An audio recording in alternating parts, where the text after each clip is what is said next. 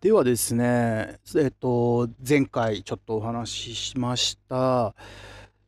まあ、ちょっとこう、久しぶりにですね、ちゃんと調べたところの情報と自分の考えてること、僕がこのトラメガプロジェクトで関わったりとか、他の団体さんの音響、音楽で関わらせていただいた時に感じたその声優を目指してる子たち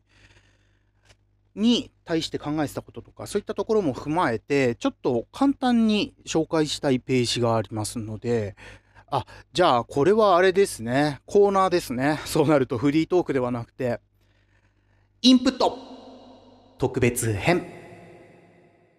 はい。ということで、ちょっと仕切り直してみました。にえー、インプットとしてですね、僕が最近、インプットというコーナーは、普段、あのー、自分がえー、見てみて面白かったものを、えー、聞いてる皆さんにアウトプットするという企画でございます。なので、えー前何の話した？金色のガッシュベルをおすすめしてたりとかですね。岡部さんはなんか埼玉芸劇でやってたすごい無言劇なのかな？なんかすごい面白い舞台があったんですみたいな。タイトル忘れちゃった。聞き直してください。をしている回があったりとか。あのー、そういったお話をしてましたけども。今回はですねインプットとして、えー、ブログを紹介します。ブログというかレポートですこれは。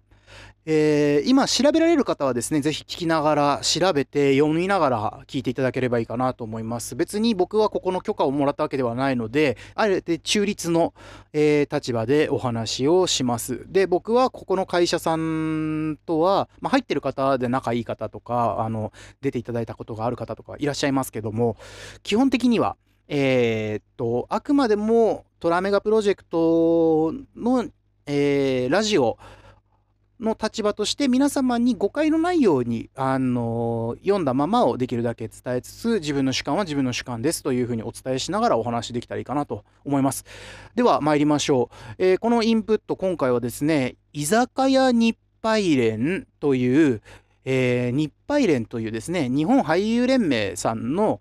えー、ブログページになります。で日配連政治教、マネー教という言葉が出てくるんですけども、何かっていうと、まあ、日配連は今お話しした通り、日本俳優連盟さんです。で、政治教というのは声優事業協会さんかな？はい、の略称でございます。で、マネー教っていうのは、えマネージャー協会さんでございます。で、この3協会の話が結構出てきますので、えー、この教会があることをまず覚えておいていただければいいかなと思います。で、マネー教は何でかっていうと、まあ一応同じものを使えるという立ち位置にいる教会さんなので、まあそういったところのお話をちょっとまあ、聞いていただきたいかなと思います。で、僕が全部これを読み上げて説明すると、あからさまになんかここのね、働きかけをしてるような感じにもなってしまうのも嫌だし、あの、誤解だったりとか、ちょっとこう偏った見方をしてしまってるところも出てきてしまうかもしれないので、ほんと端的に、端的にいきます。日配連さんの居酒屋日配連先輩方に今更聞きにくいことを聞いてきましたというブログページ。えー、これは2021年の6月の記事ですかね。はい。実際にその本来であれば日配連さんっていうのはきっとこういう、ま、ディスカッションみたいなことをやられてるんでしょうけど普段から年に何回かとか。この記事に関しては Zoom でリモートで会議をしたものを全部議事録としてここに公開してくださってます。でこれがめちゃくちゃ分かりやすくてでまず例えば最初のね、えー、質問として、えー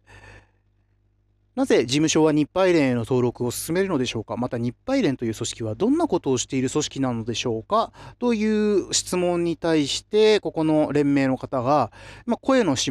事をやっている事務所さんは特に日配連の所属を進めてますと。で、これは日配連が声の世界のルールのルール作りをリードしてきたからですと。すごいドドと書いてますね。すごいですね。で、音声制作会社に配られるランク表には、日配連の組合員と日配連に登録した新人しか載っておりません。ですから、日配連に入らないと、ランク表を見てキャスティングするディレクターの目に名前が入ってこないということになりますと。もう、要は、日配連の作ったリストの中からあこの,、ま、この子いいじゃんっていうそのボイスサンプルデータであったりとかプロフィールであったりとかそのランクを見て金額を見てああこの金額でレギュラーやってもらうんだったらちょっと予算外だねとかそういう話をしてるということですよね制作会社さんはね。でこの、えー、回答の中に、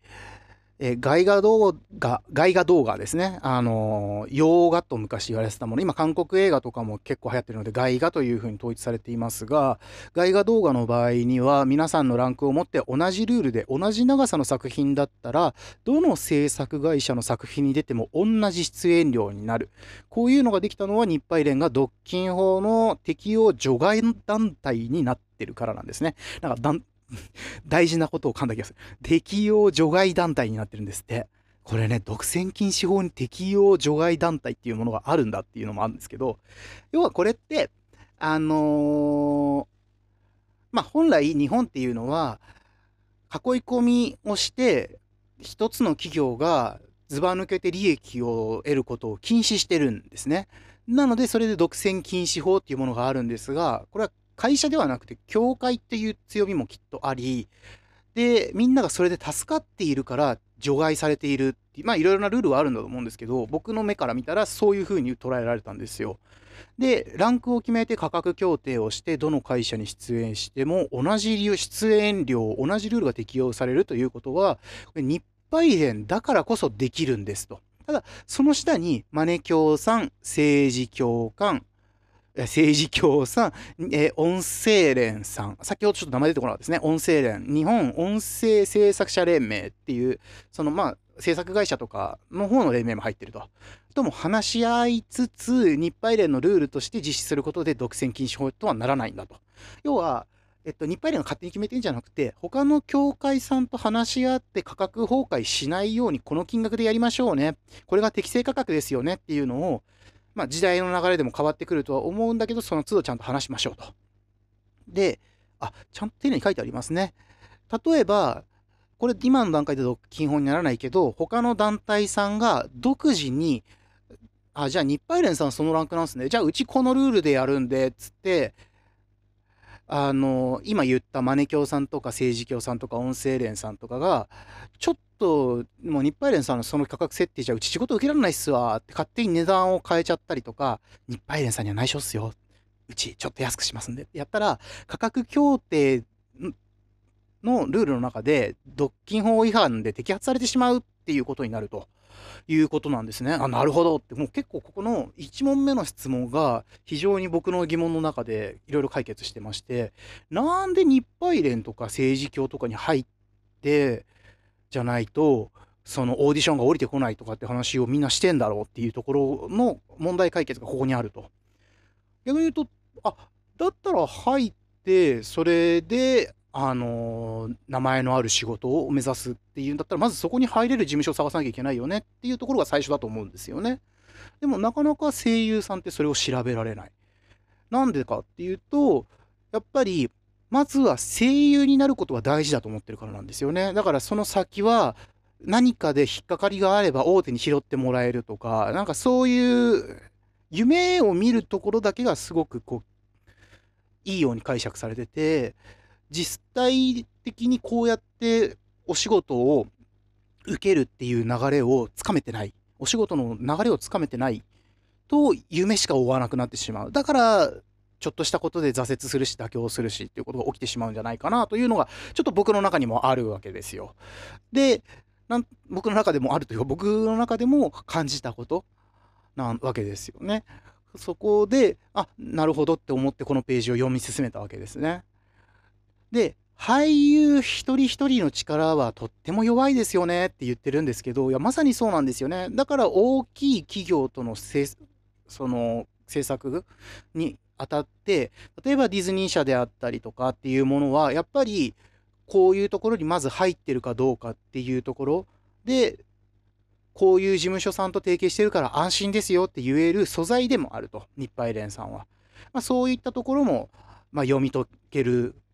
感じかなというところであります。ただ、これ、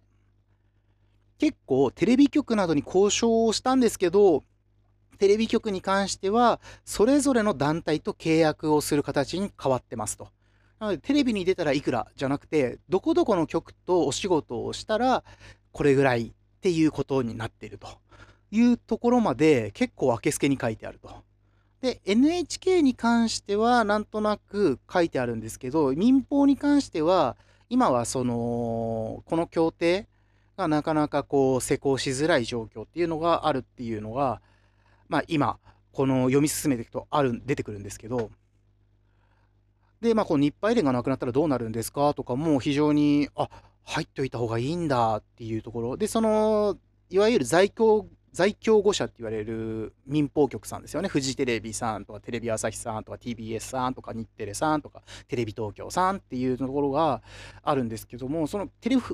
ビの中でフジテレビさんがギャラ会を脱退したいって言った言ってきたんですよっていう話が、まあ、エピソードトークとして入ってると。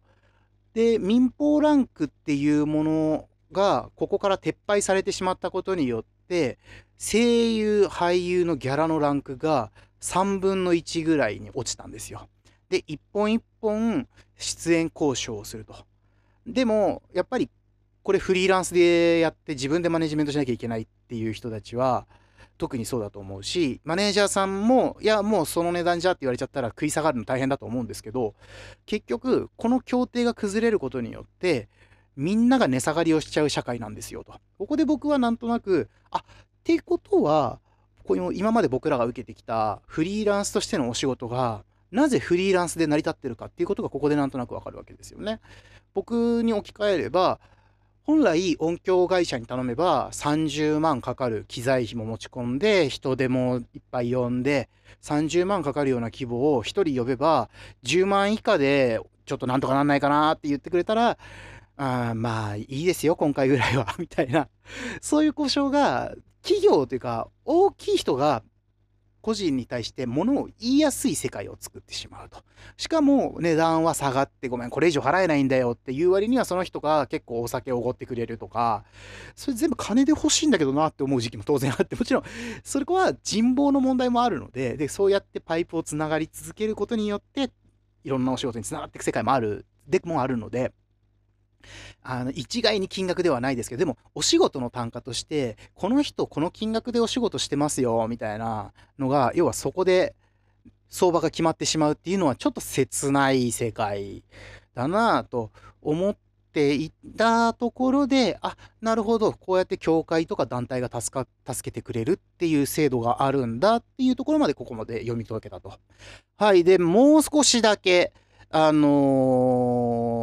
ー、このインプットのコーナー、もう一回分ぐらい、ちょっと喋らせてもらおうかなと思います。今のでまだ2つ目 までしか説明できてないけど、ここから先はあの3つ目、4つ目とか、なんかあの必要なところだけ読み進めて、本当はね、あの皆さん自分でぜひ読んで、自分なりの感性を持って見てほしいんですけども、まあちょっとここのインプットのコーナー後編へ続きます。